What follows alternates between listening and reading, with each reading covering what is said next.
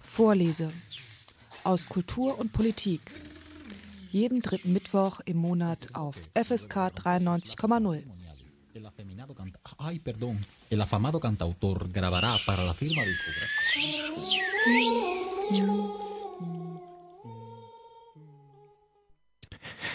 Er begeistert die Menschen bis heute. Märchenkönig, Märchenschlösser. Na? Um wen geht es heute in der Sendung? Richtig, um den Kini. Ludwig II., dem Bayernkönig. Als er vor rund 175 Jahren im Münchner Schloss Nymphenburg zur Welt kam, wurden 101 Kanonenschüsse abgefeuert. Heute ist Ludwig II. ein Mythos. Der Kini, Märchenkönig und Objekt der Verehrung für Bayern und Japaner, Google-Männer und Königstreue. Und heute ist der Thema in der Vorlese aus Kultur, Wissenschaft und Politik. Jedoch nicht im Sinne einer seriösen, gedruckten Biografie. Nein, heute ist Miguel Robitzky in der Sendung zu Gast. Er hat gerade mit Mein Leben unter Ludwig II. Memoiren eines Leibreitpferdes, eine Graphic Novel, eine etwas andere Lebensgeschichte des Königs aufgeschrieben bzw. vielmehr aufgezeichnet. Es berichtet also das Leibreitpferd. Lasst euch in der nächsten Stunde in die Welt des Märchenkönigs entführen. In vielen Punkten hält sich Rubitzky streng an die Fakten, hat umfangreich recherchiert und eine bunte Graphic Novel daraus gemacht. Im normalen Leben arbeitet Rubitzky als Autor und Karikaturist. Er publizierte Texte und Illustrationen in Titanic sowie Neo und arbeitet im Autorenteam von Jan Böhmermann. Mit ihm spreche ich heute über Ludwig II. Guten Abend, Miguel. Guten Abend.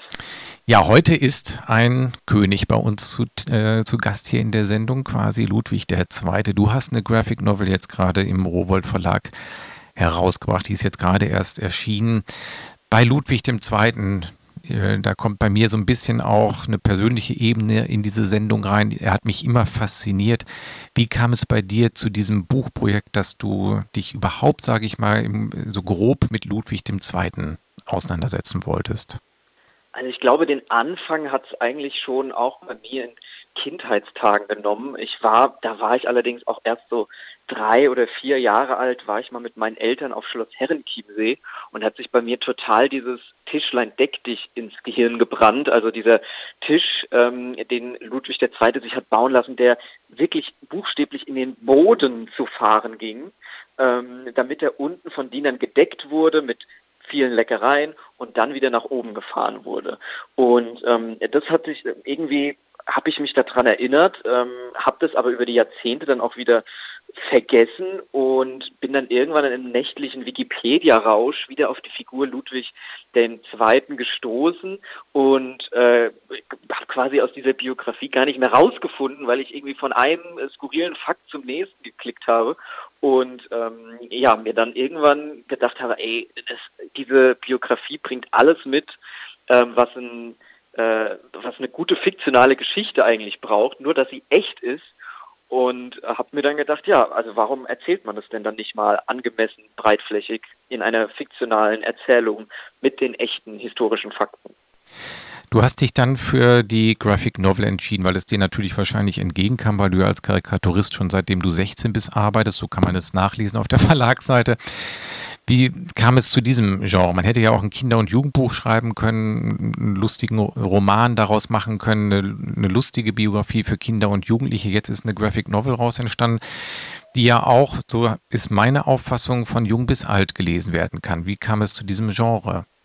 Äh, also das freut mich total, dass du das sagst, ähm, dass man das von jung bis alt lesen kann, weil ich das tatsächlich äh, recht wichtig fand. Also ich habe ähm, gar nicht so sehr eine Zielgruppe vor Augen gehabt, sondern wollte das schon recht breitflächig ähm, behalten und habe dann halt vor allem danach geguckt, was interessiert mich persönlich. Also deswegen könnte ich mir vorstellen, dass es auch eher ähm, junge Leute ansprechen könnte.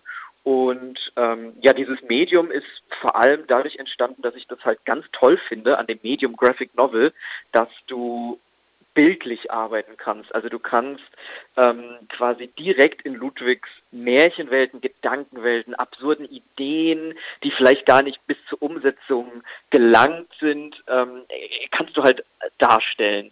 Und das macht unglaublich großen Spaß und das unterscheidet sich dann eben total von einer ähm, klassischen Romanerzählung oder auch äh, historischen Verfilmungen zum Beispiel, die es auch gibt, oder Dokumentation. Man kann einfach viel mehr ähm, und viel fantasievoller äh, an die Sache rangehen. Und das wird, glaube ich, auch dieser Biografie und diesem ähm, kreativen Geist viel gerechter. Ja, wir werden ja in der Sendung heute noch diverse Male ins Buch gemeinsam blicken mit den Hörer und Hörerinnen. Und du hast es schon angesprochen, es ist an einigen Stellen sehr bildgewaltig, sehr abgedreht. Es erinnert an manchen Stellen, ich nehme jetzt etwas vorweg, auch so an so LSD-Comics aus den 60er, 70er Jahren. Ähm, Ludwig II., du hast es eben erwähnt, das weckt Kindheitserinnerungen, bei mir auch, was ich eingangs gesagt habe. Ich habe immer diese, dieses Ölgemälde in dieser Uniform vor mir, wo er mit, äh, ja, mit so Turnhosen steht und Overknee-Lackstiefeln. Das hat mich als kleiner Junge total begeistert. So eine Uniform wollte ich haben. Die möchte ich eigentlich bis heute mir gerne irgendwann mal schneidern lassen. Es ist nur sehr teuer, wenn man das äh, beim Maßschneider machen lässt. Da, an diesem Bild wird aber ja auch deutlich, dann ist mir später als Erwachsener oder irgendwann auch eingefallen, hm, Overknee Lackstiefel hat äh, so einen ganz anderen, eine ganz andere Konnotation heute. Aber an diesem Bild wird ja schon deutlich, dass er auch ein schräger Vogel gewesen ist. Erinnerst du dich an dieses Bild oder hast du andere Bilder, die du mit Ludwig II. neben diesem Tischlein Deck dich verbindet, verbindest? Genau, also dieses Bild habe ich tatsächlich auch sehr im Kopf. Das äh, findet sich auch im Buch als eine Art Parodiegemälde wieder. Ähm, und ansonsten ist mir natürlich sehr dieses Gemälde im Kopf geblieben, wo sein Pferd ähm, an einem gedeckten Tisch steht. Und zwar war das diese Cosa Rara, die wir dann auch in dem Buch ähm, als die Hauptrolle erwählt haben. Also wir erzählen quasi Ludwigs Biografie aus der Sicht des Pferdes ähm, was nochmal einen ganz neuen Blickwinkel darauf wirft und auch ähm, so eine gewisse komische Note mit reinbringen soll. Und genau dieses Bild ist mir eben, ähm, hat mich besonders angesprungen während der Recherche und haben wir gesagt, ah, das ist doch irgendwie interessant. Ähm, und ich finde es auch ganz interessant, dass du das sagst mit dem, äh, dass man sich selbst das als Kostüm schneidern will, weil Ludwig das ja tatsächlich auch selbst ähm, gemacht hat bei Figuren, die er toll fand. Also er war ja so ein wahnsinniger Fan von dieser Wagner, Oper Lohengrin und hat sich dann selbst ähm, diese Kostüme privat schneidern lassen. Also eigentlich so ein Vorreiter von so Cosplays und so, wie man die heute von Buch- und Comicmessen kennt, dass sich Leute als ihre Lieblingscharakter verkleiden. Auch da war er irgendwie so ein Vorreiter und in ganz vielen Sachen ähm, ein sehr moderner Charakter und sehr wie du eben gesagt hast, ein schräger Vogel, wobei man da aus heutiger Sicht auch oft sagen würde, vielleicht sind manche Sachen gar nicht so schräg gewesen, sondern einfach aus der aus einer anderen Zeit. Ähm, ja, eben, dass er so in einer anderen Zeit, in der falschen Zeit geboren wurde, könnte man fast sagen, ja. Ja, er ist wahrscheinlich wirklich im falschen Jahrhundert zur Welt gekommen. Das, aber das kann man nun mal nicht ändern. Einen Aspekt hast du gerade selbst angesprochen und da würde ich nämlich auch gerne überleiten hin. Du hast äh, beschrieben, dass dieses Buch eben nicht aus der Sicht von Ludwig II. oder wie ein Geschichtsbuch aufgebaut ist, sondern es wird aus der Sicht des Leibreitpferdes erzählt. Am Anfang habe ich ähm, gedacht, hm, wie kommt er darauf? Habe dann selbst da auch nochmal äh, gegoogelt und festgestellt, dass Ludwig II. ja wirklich auch etwas für einen Pferdereitsport oder Pferde übrig hatte. Du beschreibst es, du hast gerade selbst einleitend gesagt, aus der Sicht dieses Pferdes und die beiden sind ja da ein Stück weit auch, äh, können miteinander sprechen und sind miteinander so ein bisschen befreundet. Die Wege äh, gehen gemeinsam, dann trennen sich die Wege. Wie kam es auf diese Perspektive? Wie bist du auf diese Perspektive da gekommen, das Leibreitpferd äh, als Erzähler heranzuziehen? Ähm, also das hat auf jeden Fall den Ursprung auch durch dieses Gemälde, was ich gefunden habe und dann halt diese absurden Anekdoten, dass eben ihm wirklich ähm, dieses Pferd ein Tisch gedeckt wurde, dass dieses Pferd irgendwie in den Schlössern mit äh, oder in den Grotten rumlaufen durfte, die er sich hat bauen lassen und dass sie eben eine ganz enge Bindung hatten. Ähm, also er hat es nicht nur malen lassen, sondern hat sich dieses Pferd auch in Uhren gravieren lassen und all diese Geschichten. Und ich fand diese Beziehung an sich schon so bizarr. Noch dazu der Name des Pferdes Kosarara, was einfach übersetzt seltsame Sache heißt. Ähm, es hat so viel bizarre Fakten schon mitgebracht und die nebeneinander. Es gibt auch sie beide auf einem Gemälde, wie er auf ihr reitet, was wir auch als Parodie-Gemälde auf dem Buchcover haben. Das sieht quasi schon aus wie ein klassischer gelernte Cartoon-Character. Also da hatte ich sofort diese Lucky Luke-Assoziation oder Calvin und Hobbes, die dann auch viele so Referenzen im Buch bekommen haben ähm, und Anspielungen weil ich das da eben sofort irgendwie gemerkt habe, ah, da, da steckt irgendwie eine Dynamik zwischen den beiden.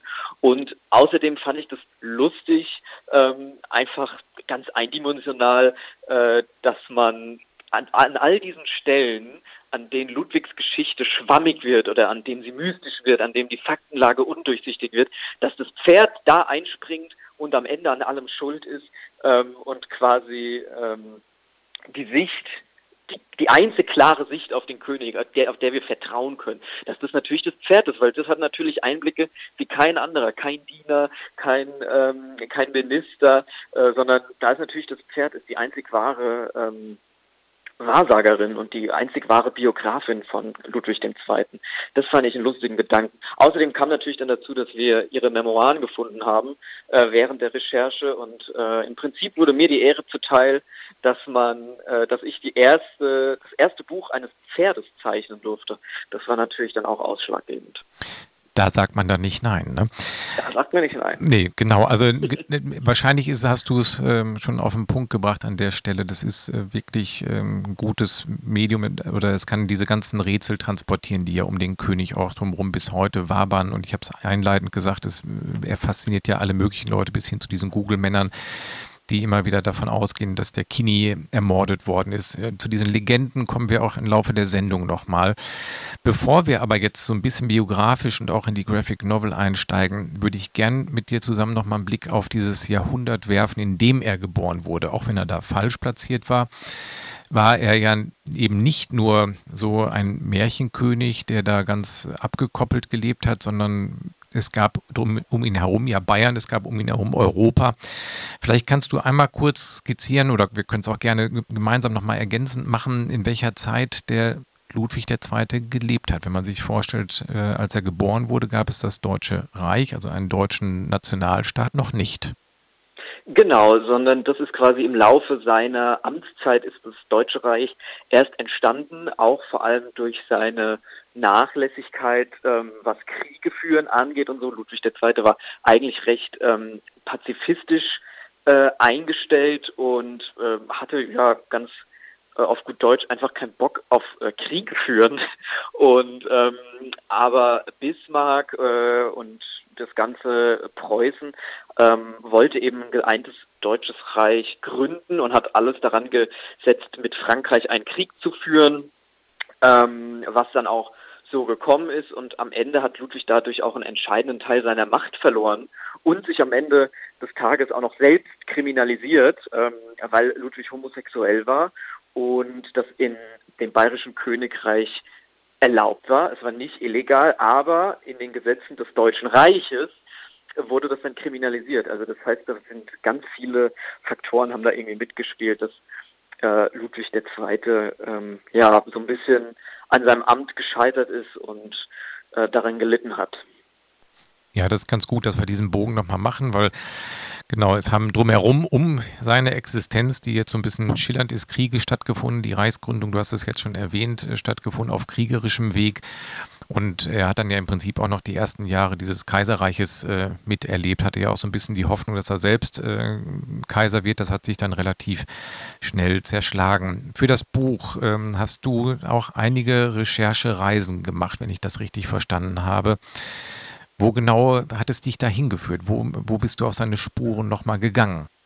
Genau, also das äh, Lustige war wirklich, dass wir angefangen haben, das Buch als äh, mehr oder weniger reines Gagbuch aufzubauen. Und je weiter wir uns irgendwie reingelesen haben, desto mehr haben wir gemerkt, ah, also so richtig eigene Gags muss man da gar nicht machen, weil die Realität oft absurd genug ist.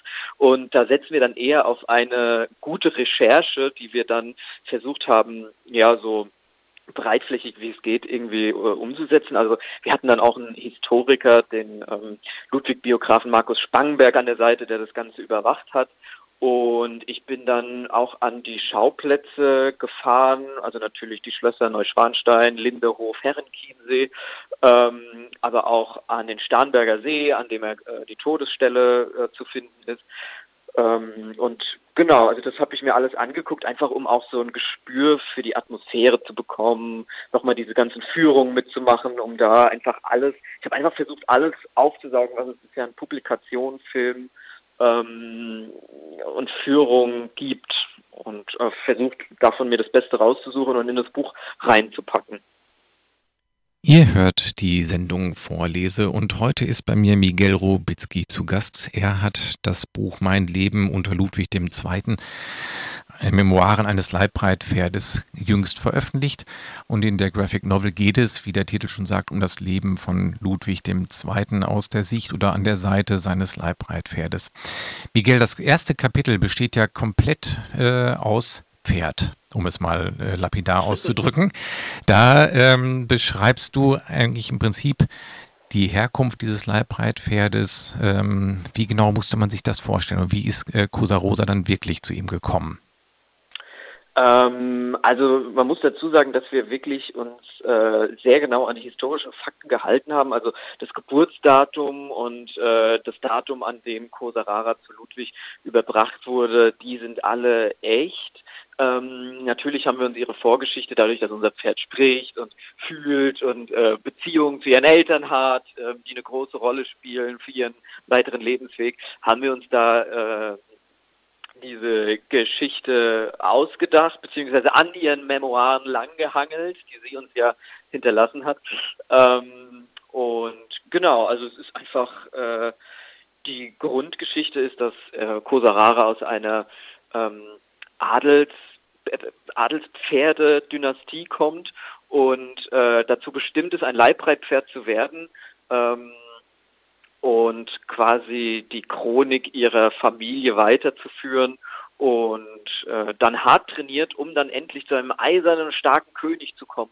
Und ähm, das dann auch passiert, beziehungsweise sie kommt zu König Ludwig II., der dann gar nicht so eisern und stark und mutig ist, wie sie sich das vielleicht vorgestellt hat, und äh, bangt darum, ähm, ihre Familienehre zu äh, besudeln, dass das nicht ähm, so, dass er, der König nicht so ist, wie sie sich das vielleicht vorgestellt hat oder ihren Vorstellungen entspricht.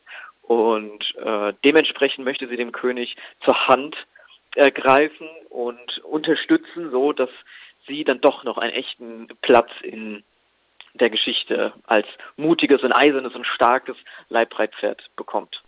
Ja, du hast den, äh, den Bruch quasi schon angesprochen. Genau, am Anfang träumt sie davon oder wird ja vorbereitet, so, ja, da, da kommt ein König, der, da muss man ganz genau exakt dienen und so und so muss das ablaufen und Ludwig ähm, wirft das alles über Bord. Ich habe sie auch eben falsch äh, tituliert. Sie heißt Cosa Rara, hattest du ja auch gesagt. Also der Name ist ja auch echt. Ähm, es beginnt dann relativ schnell auch damit, da, wo man merkt, dass Ludwig II. so ein bisschen unkonventionell denkt, will ich mal sagen. Er, er reitet ja aus mit ihr und entfernt sich dann quasi von diesen Höflingen und haut ab. Das hatte mich so ein bisschen erinnert an drei Nüsse für Aschenbrödel, wo der Prinz, glaube ich, auch immer abhaut. Dieses, war das wirklich ein Teil von Ludwig II., dass er da dem, dem, dem Hof ähm, zeremoniell so ein bisschen entfleucht ist? Total. Also äh, wenn man sich mit seiner Biografie beschäftigt, dann ist die eigentlich übersät von äh, Freiheitsversuchen, dass er irgendwie nachts ausgeritten ist, überhaupt sehr nachtaktiv war, ähm, wahnsinnig viel gelesen hat in jungen Jahren, also sich schon selbst früh in so Märchenwelten geträumt hat, ähm, fliegen wollte, ähm, also immer irgendwie so ein bisschen mit der Realität gehadert hat. Und ähm, ja, also das ist auf jeden Fall äh, ein ganz elementarer Teil von seiner Persönlichkeit sogar, die wir versucht haben, da eben ähm, in den Mittelpunkt zu rücken ähm, weil das eben recht wenig mit seinem äh, weil das eben recht wenig mit seinem König-Dasein zu tun hat, sondern eher so eine menschliche Seite, die halt aber natürlich verknüpft ist wiederum mit seinem äh, politischen Handeln und das dadurch halt zu einem Chaos wird, was ja auch wirklich dann in der Tragödie geendet ist. Manchmal weicht ja auch der, der Text oder die Bilder ab, äh, die von dem, von dem reinen äh, höfischen Dasein, so von dem reinen erzählen, wie sein Leben ausgesehen hat. Ich bin jetzt gerade irgendwie für die Hörer und Hörer jetzt weniger interessant, die Seitenzahl zu hören, aber auf Seite 68, 69 ist so das erste Mal, wo die Bilder so völlig entgrenzt sind, wo, der, wo er taucht, wo Fantasiewesen auftauchen, wo er dann letztendlich mit dem Schwan reitet als Ritter. Da wird ja schon das vorweggenommen, was, was du eben auch schon einmal erwähnt hast, dass er sich in Fantasiewelten geflüchtet hat und viel in die Opernwelt von Wagner abgedriftet ist. Dieser Schwanenritter ist da ganz bedeutsam für ihn gewesen, ne? Genau, also das ist ähm, sowieso das Lustige, was du auch eben schon angerissen hast mit dem, dass man immer wieder erinnert wird an irgendwelche Märchen, die man schon kennt. Ne? Also ob das jetzt drei Nüsse für Aschenbrödel ist oder ob das so äh, also Disney-Filme sind. Ähm, also man hat da immer so das Gefühl oder auch die Assoziation, die ich vorhin schon gesagt habe, dass eben dieses Pferd und er so eine Lucky Luke-artige Referenz sein können. Dann diese Geschichte, dass er sich wirklich buchstäblich mitten in der Nacht einen Tisch hat decken lassen, äh, wo er mit drei verstorbenen Mätressen diniert hat, ähm, wo man sofort irgendwie denkt, ah, das ist doch wie Dinner for One oder so. Also man hat so sofort irgendwie so ganz viele äh, Referenzen auf ähm, aktuelle Popkultur in seiner Biografie und in seiner Geschichte. Und es hat natürlich vor allem auch damit zu tun, dass sich viel Popkultur und Filme an ähm, Mythen orientieren und er eben auch. Also er hat eigentlich sein Leben komplett gestaltet ähm, wie ein Märchen, das er selbst aus den Büchern gekannt hat. Ne? Ob es jetzt Hans Christian Andersen waren oder ähm, diese Wagner-Opern und da spielt eben vor allem diese Lohengrin-Oper eine sehr große Rolle, weil er die mit 16 Jahren gesehen hat als erste Oper. Das hat ihn total geflasht und beeindruckt und ähm, hat im Prinzip sein ganzes Leben lang dem hinterhergehechelt, so sein zu wollen. Also ähm, in dieser äh, Sage, auf der diese Oper beruht, ist es eben so, dass ein Mensch rein gewissens, wenn er ins Wasser geht, zu einem Schwan wird und das der große Beweis ist dafür, dass er ähm, eben ein reines Gewissen hat. Und äh, diese Sage hat ihn irgendwie, und die Oper natürlich auch, hat ihn äh, eigentlich sein ganzes Leben lang begleitet. Ja, wahrscheinlich war er, hat er wirklich äh, Pate gestanden für unglaublich viele äh, Filme und äh, Geschichten, vielleicht wirklich vor Dinner for One, weil, wie du schon sagst, wenn man das liest, dann denkt man, dann fühlt man sich da wirklich dran erinnert. Die Opern haben wir jetzt schon erwähnt. Er ist ja ein Zeit seines Lebens ein überzeugter Richard Wagner-Anhänger und äh, fördert ihn nach Kräften. Wie kommt es zu dieser Verbindung? Äh, du greifst es auf. Also zum einen ist natürlich mal interessant, wann die beiden sich eigentlich kennengelernt haben, äh, persönlich da auch. Und ein ja, Nebenaspekt ist es ja eigentlich gar nicht, sondern ein Hauptaspekt von Richard Wagner ist ja, dass er wirklich auch ein überzeugter Antisemit war. Das taucht in ja. deinem Buch auch auf, wird problematisiert. Da taucht dann auch ein kleiner Professor auf, so als, ähm, ja, als, wie, wie, nennt man das, als Überfigur dann nochmal, als erklärende Figur, die da auftaucht, die im Buch eigentlich keine Rolle spielt, der dann solche äh, geschichtlichen Fakten dann noch einmal richtig stellt. Wie muss man sich das vorstellen mit dem Richard Wagner und Ludwig II.? Also inwieweit hat der Antisemitismus da eine Rolle gespielt? Bei mir ist bei Ludwig II. noch nie bewusst über den Weg gelaufen, dass er sich in dieser Hinsicht geäußert hätte. Äh, genau, also du sprichst schon an, wir haben so eine kleine, äh, gnomhaftige intellektuellen Figur in unserem Buch, die immer mal wieder ähm, quasi den Blick von heute auf die, äh, auf die Geschichte von damals wirft. Ähm, die heißt Professor Dr. Fußnote und genauso agiert er auch. Also immer, wenn man sonst in einem normalen Buch, was jetzt kein Comic oder Graphic Novel ist, eine Fußnote machen würde, äh, kommt eben dieser Professor, die vermenschlichte Fußnote rein und erklärt das alles ein bisschen und äh, ordnet es ein. Ähm, und zu dem Antisemitismus ähm, ist es tatsächlich so, dass ähm, Ludwig das bekannt war, er das auch äh, harsch kritisiert hat tatsächlich. Also er hat sich da gegenüber geäußert. Das habe ich auch ähm, äh, habe ich quasi von meinem Historiker, der mir da äh, geholfen hat, äh, habe ich diese Information, dass er das kritisiert hat, aber trotzdem das so ein bisschen getrennt hat. Ne? Also da, so ein bisschen diese Diskussion, die wir heute teilweise noch führen bei äh, schrecklichen Menschen, die aber gute Künstler waren, äh, kann man die Kunst vom Künstler trennen und so. Das hatte er da ähm, ganz deutlich getan ähm, und hat es eben kritisiert, hat es auch öffentlich kritisiert und eben trotzdem die Kunst wahnsinnig geschätzt. Ähm, wie man dazu jetzt persönlich steht, mag jetzt mal dahingestellt sein.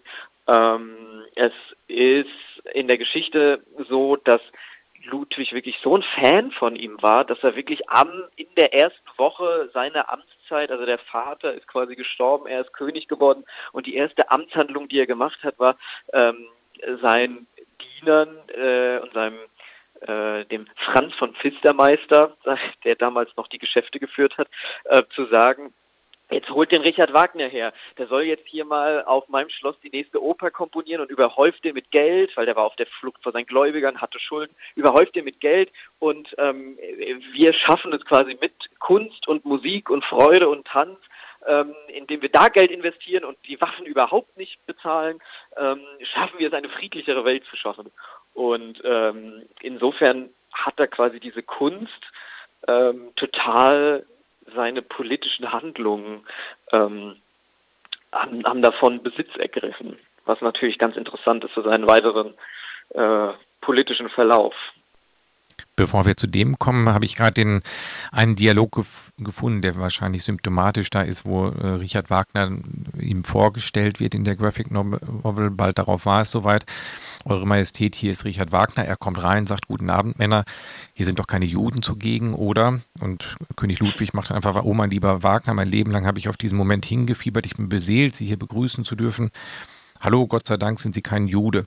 Und dann geht es so weiter, äh, die Musik spielt auf. Ist es das, was du eben meintest, dass, äh, dass hier bildlich dargestellt wird, dass das Thema durchaus da ist? Also es wird ja nicht ignoriert, aber an dieser Stelle geht Ludwig II. ja gar nicht auf diese äh, Aspekte oder diese Nebenkommentare von Richard Wagner ein. Ähm, genau, also ich wollte einfach in der Figur, wenn Wagner bei mir in meinem Buch stattfindet, ähm, wollte ich den nicht so einfach davonkommen lassen und wollte ihn eigentlich ausschließlich auf seinen Antisemitismus reduzieren, weil er sonst schon gut genug davonkommt, glaube ich. Ähm, und das war da eben, war eben Teil des, äh, der Erzählung, die wir da gewählt haben. Ähm, und aber in der, im vorangegangenen Dialog wird es, glaube ich, eindeutig eingeordnet, auch von Kosarara und Ludwig, ähm, wo sie sagen, wo sie es ganz an, eindeutig als Antisemitismus ähm, bezeichnen. Es ist ja das Problem auch, dass bei Richard Wagner, dass man da auch automatisch heutzutage mit dem geschichtlichen Wissen, was man da hat, auch Adolf Hitler mit verbindet, der ja auch ein großer Fan äh, von Richard Wagner gewesen ist. Und dann sieht man vielleicht Parallelen, die so auch gar nicht funktionieren, weil man die nun wirklich nicht vergleichen kann, die beiden historischen Figuren, jetzt also Ludwig II. und Adolf Hitler. Weil du hast es eben schon erwähnt, er war eher an Kriegen, ja, gelinde gesagt, desinteressiert. Das taucht ja auch immer auf, während er mit der Musik beschäftigt ist und da voll eintaucht und völlig begeistert sich diesen Fantasien und der Musik hingibt, drängeln seine Minister immer, dass er nun endlich die Kriegserklärung unterschreiben soll. Das macht er wirklich dann erst sehr spät, äh, diese erste Kriegserklärung, äh, als er an der Seite Österreichs in den Krieg äh, ziehen soll. Genau, also das ist ähm, quasi auch Teil der echten Geschichte, dass er eben immer so gegängelt werden muss, immer wieder daran erinnert werden muss, weil er irgendwie in seinen Fantastereien steckt und ähm, dass dadurch eben so verzögert wird, dass alles immer äh, am Ende chaotischer vonstatten geht, als es eigentlich hätte sein müssen, ähm, weil er da eben immer nur das Nötigste macht, äh, was gemacht werden muss. Und ähm, Genau, das ist dann ja am Ende quasi diese Nachlässigkeit ja auch zu seinem Machtverlust geführt hat und ähm, weil er eben mit ganz anderen äh, Problemen irgendwie beschäftigt war ähm, und eben sehr bei sich war. Also eigentlich ist es halt so diese diese Tragik, was ja dann auch recht komisch ist äh, oder warum da auch eine komische Erzählung ganz ähm, interessant sein kann, ist halt, dass er eigentlich ein, ein Künstlertyp, also eine Künstlerseele gefangen war in einem politischen Amt, das er sich nicht ausgesucht hat, ähm, sondern da reingeboren wurde. Und ähm, ob er damit jetzt dann so glücklich war, weiß ich, also macht nicht den Anschein, ob er natürlich auch die also ganzen Bauten, die er umgesetzt hat, hätte er halt, wenn er nicht in diesem politischen Amt gewesen wäre, auch nicht hätten bauen können. Ne? Ähm, also es ist immer so ein bisschen, ist so eine zwiegespaltene Geschichte. Die Bauten hast du jetzt schon angesprochen. Ganz kurz, ähm, so ein Nebenaspekt, der wird später auch nochmal interessant sein. Bruder kämpft auch in diesem äh, Krieg, überlebt Gott sei Dank. Der wird ja später dann auch ähm, relativ früh für geisteskrank nach damaligen äh, Wortwahl bezeichnet. Ludwig II. Diese, zu dieser Fantasiewelt gehört natürlich unmittelbar, und jetzt sind wir endlich in der Sendung auch an dem Punkt angelangt, wo wahrscheinlich Hörer und Hörerinnen lange drauf warten, auf Schloss Neuschwanstein. Das ist ja nur symptomatisch für eine unglaubliche Kreativität. Du beschreibst ja auch viele mit sehr äh, großen Illustrationen, Fantasien des Königs, dass er mit einem Ballon fliegen will, dass er beleuchtete Grotten haben will und so weiter. Einiges davon ist Wirklichkeit geworden, anderes ist eigentlich Phanta Fantasterei geblieben. Aber gerade dieses Bauwerk, was ja weltweit die Leute heute fasziniert, Schloss Neuschwanstein, was dann auch nachgebaut wird und äh, auch viel als Kulisse gedient hat für unglaublich viele ähnliche Nachbauten. Wie kam es dazu? Wie kam es zu diesem Schlossbau eines Königs, der ja eigentlich gar kein Geld hatte? Ähm, also das kam daher, dass er von der Idee besessen war und er überhaupt nicht darauf geachtet hat, ob er jetzt Geld hat oder nicht, sondern einfach runtergebaut hat, damit alle äh, um sich herum in den Wahnsinn getrieben. Also da sind die Leute schlafend von den Mauern gefallen, als sie das gebaut haben und so. Und das war ihm alles äh, sehr egal. Ähm, er wollte sein Ding da irgendwie durchziehen, völlig größenwahnsinnig. Ja, damals dann auch schon irgendwie auf Droge und äh, schwer depressiv.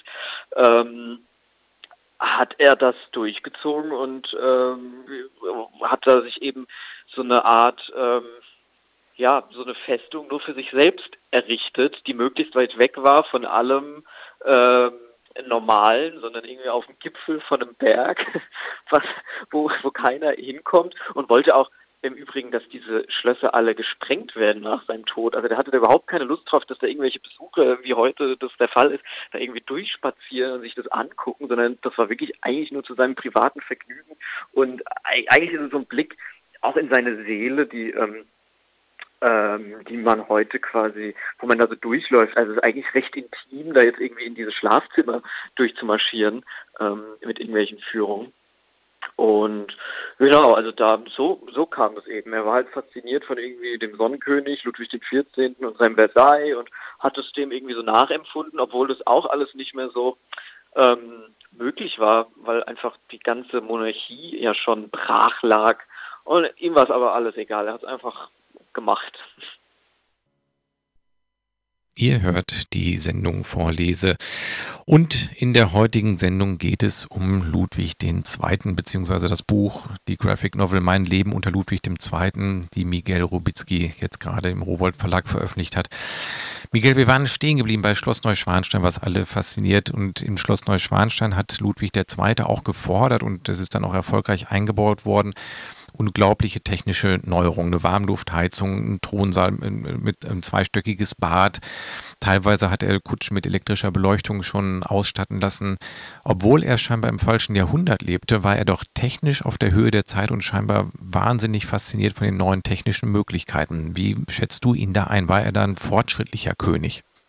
Oh ja, und äh, tatsächlich wahrscheinlich sogar ein bisschen weiter als alle anderen, wenn man auch so an dieses Flugobjekt denkt, diesen ähm, goldenen Schwan, der an so einem Heißluftballon schweben sollte, mit dem er irgendwie über den Alpsee fliegen wollte, ähm, ist es sogar sehr fortschrittlich, weil nämlich tatsächlich damals alle gedacht haben, der hat doch irgendwie ein Rad ab ähm, man kann nicht fliegen und nur ein paar Jahre nach seinem Tod ist das erste Flugzeug irgendwie gestartet. Da denkt man sich schon so, hm, okay, also die haben das damals alles noch nicht so richtig gecheckt, wo ähm, Ludwig irgendwie schon ähm, ja als realistische Chance gesehen hat und er auch in Auftrag gegeben hat, äh, diesen Ballon tatsächlich zu bauen. Und optisch sieht es dann auch wieder total nach Disneyland aus. Ähm, also es ist äh, sogar sehr modern ne? und diese ganzen äh, Schlösser sind eben ausgestattet mit äh, Klospülung äh, und diese ganzen anderen Sachen, die du gerade schon gesagt hast. Ähm, diese Grotte auf Schloss Linderhof, die irgendwie ähm, ein ganz spezielles Blaulicht hatte, äh, so eine Beleuchtung, für die irgendwie sein Stallmeister Richard Hornig ähm, mehrmals nach Capri entsendet wurde, um diese perfekte Blauton äh, rekonstruieren zu können für ihn.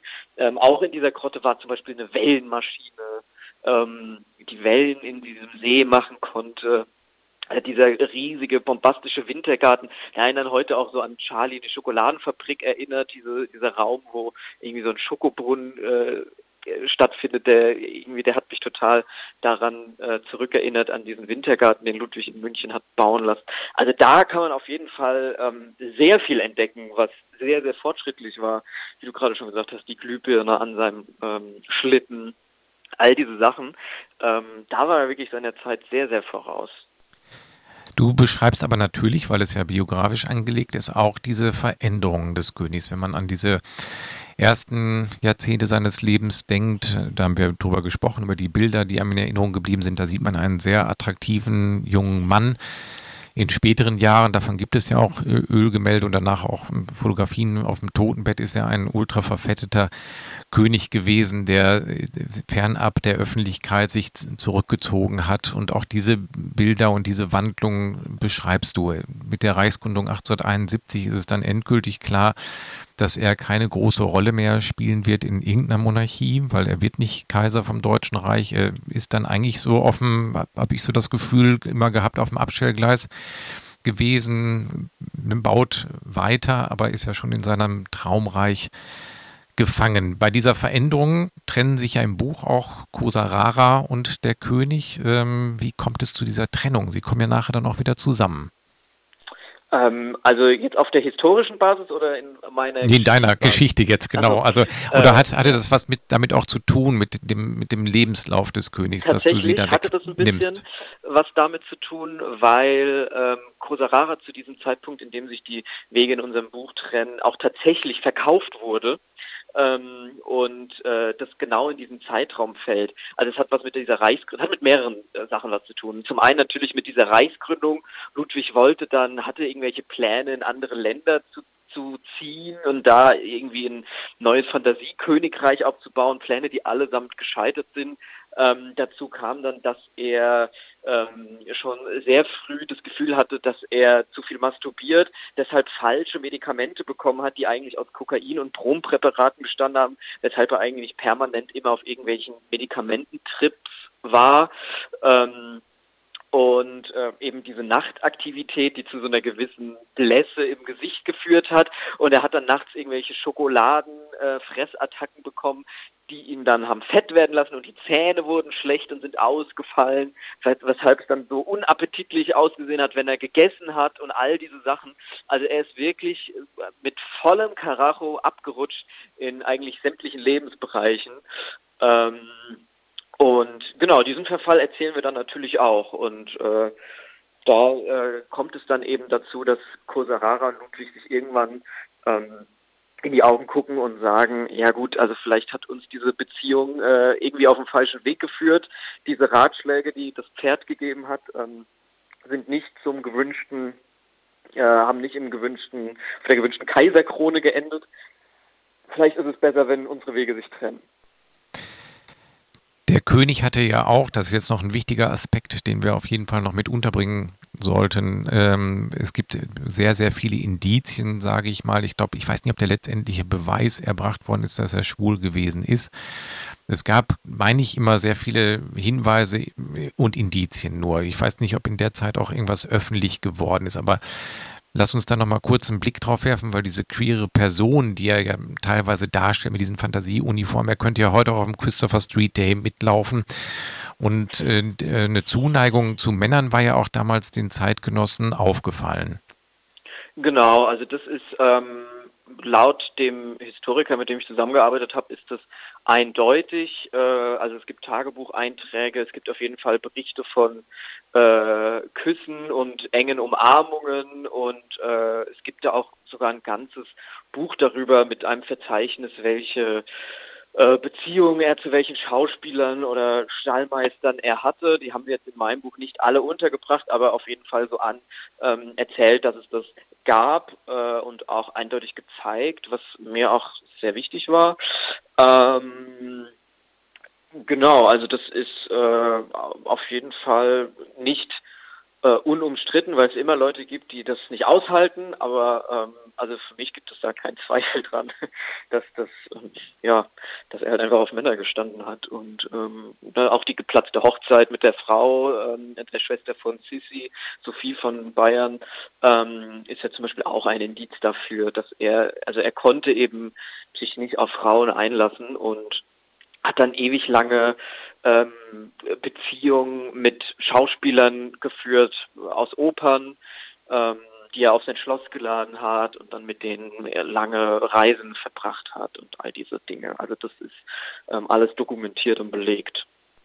Auch die Masturbation, die extreme Masturbation, die im Buch auftaucht, weil das, da war ich mir auch nicht mehr sicher, aber du, das wird den, ja, ja, mhm. ja genau. Also auch tatsächlich sind es auch echte Zitate, die er zu diesem Thema sagt, die wir aus seinem Tagebuch entnommen haben. Dieses ähm, Hände kein einziges Mal mehr hinab und so.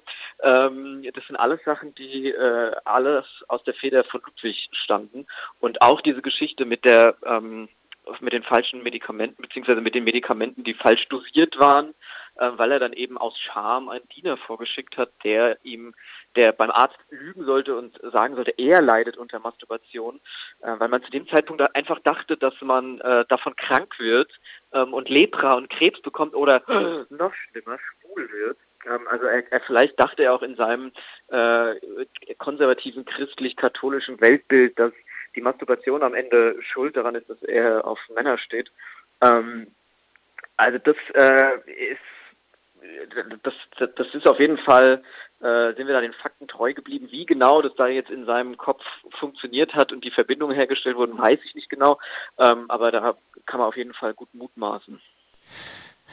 Und zu dem König gehört natürlich auch sein tragisches Ende. Und zum, jetzt fast zum Ende der Sendung kommen wir auch zum Ende von Ludwig II. Ich glaube, dass das auch ein Punkt ist, da habe ich vor der Sendung nochmal drüber nachgedacht, oder das, was mich als Kind und Jugendlicher ja auch selbst so fasziniert und begeistert hat, dass die Umstände seines Todes halt nie 100 Prozent entschlüsselt werden konnten. Dramatisches Ende mit dem Boot rausfahren oder in den See gehen, äh, dann im See ertrinken. Das greifst du natürlich auch im Buch auf. Also vorher sind das natürlich viele Seiten davor auch ganz bunte Fantasien, die er da noch lebt. Er wird dann ja für unmündig oder geisteskrank erklärt mit einem sehr umstrittenen Gutachten.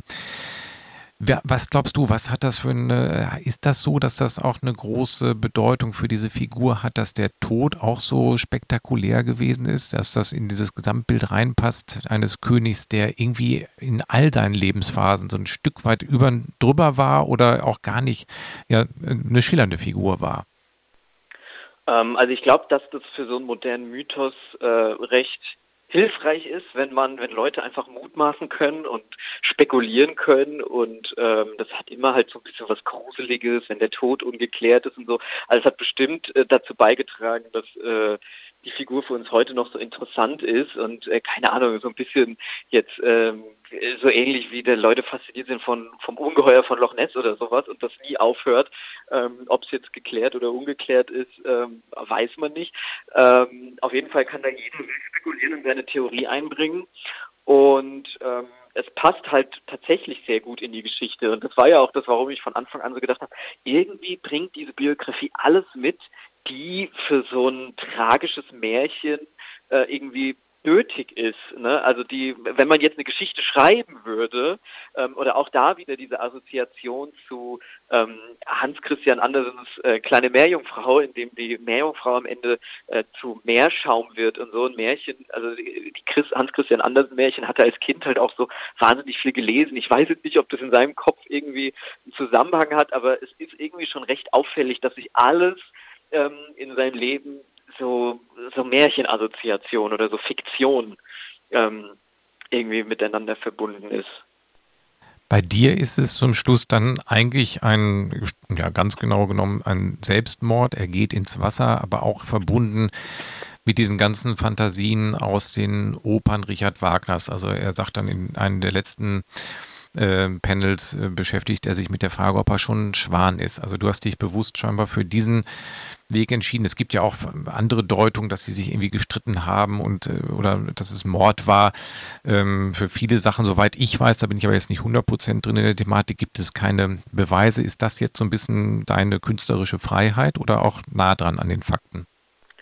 Äh, ich habe versucht, es so nah an den Fakten äh, zu lassen wie möglich. Es ist natürlich irgendwann so, kann ich auch nicht mehr dazu, äh, also kann ich auch nicht mehr sagen als alle anderen. Ne? Ab irgendeinem gewissen Punkt verwischen sich dann halt die Spuren und ähm, habe dann da eben meine Interpretation aus der Sicht des Pferdes, die da natürlich dabei war, ähm, geboten, die aber halt tatsächlich auch an früheren Ereignissen andocken. Ne? Also dieses, ähm, das ist bei uns ja dann so, dass er eben durch diese Lohengrin-Sage mit dem Schwan, der ins Wasser steigt und so, dass man da irgendwie so eine Verbindung herstellt.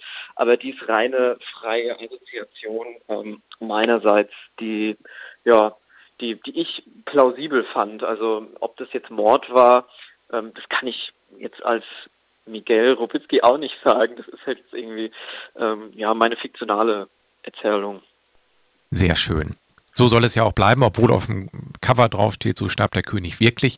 Aber das, äh, dieser humoristische Einwand sei dir gegönnt. Es soll ja auch Mysterium bleiben. Das wünsche ich mir eigentlich auch als erwachsener Mann immer noch. Miguel, vielen herzlichen Dank, äh, dass du heute hier über dein Buch Mein Leben unter Ludwig II. ausführlich Rede und Antwort im Gespräch gewesen bist. Ja, ähm, ich freue mich, ähm, wenn es äh, gut ankommt, wenn diese bildgewaltigen Bilder die Leute auch begeistern und wünsche dir erstmal ganz viel Spaß mit dem Buch jetzt erstmal, wenn du es irgendwo vorstellst oder auf Reisen gehst und natürlich auch weiter Spaß äh, an deinem schöpferischen Schaffen, wenn die nächste Graphic Novel, da gibt es ja noch einige schillernde Personen, über die man noch so ein Buch machen kann. Vielen herzlichen Vielen Dank. Dank. Ja, Dankeschön ja, Dank. und noch einen schönen Abend. Bis dann. Das wünsche ich auch. Danke. Danke tschüss. tschüss.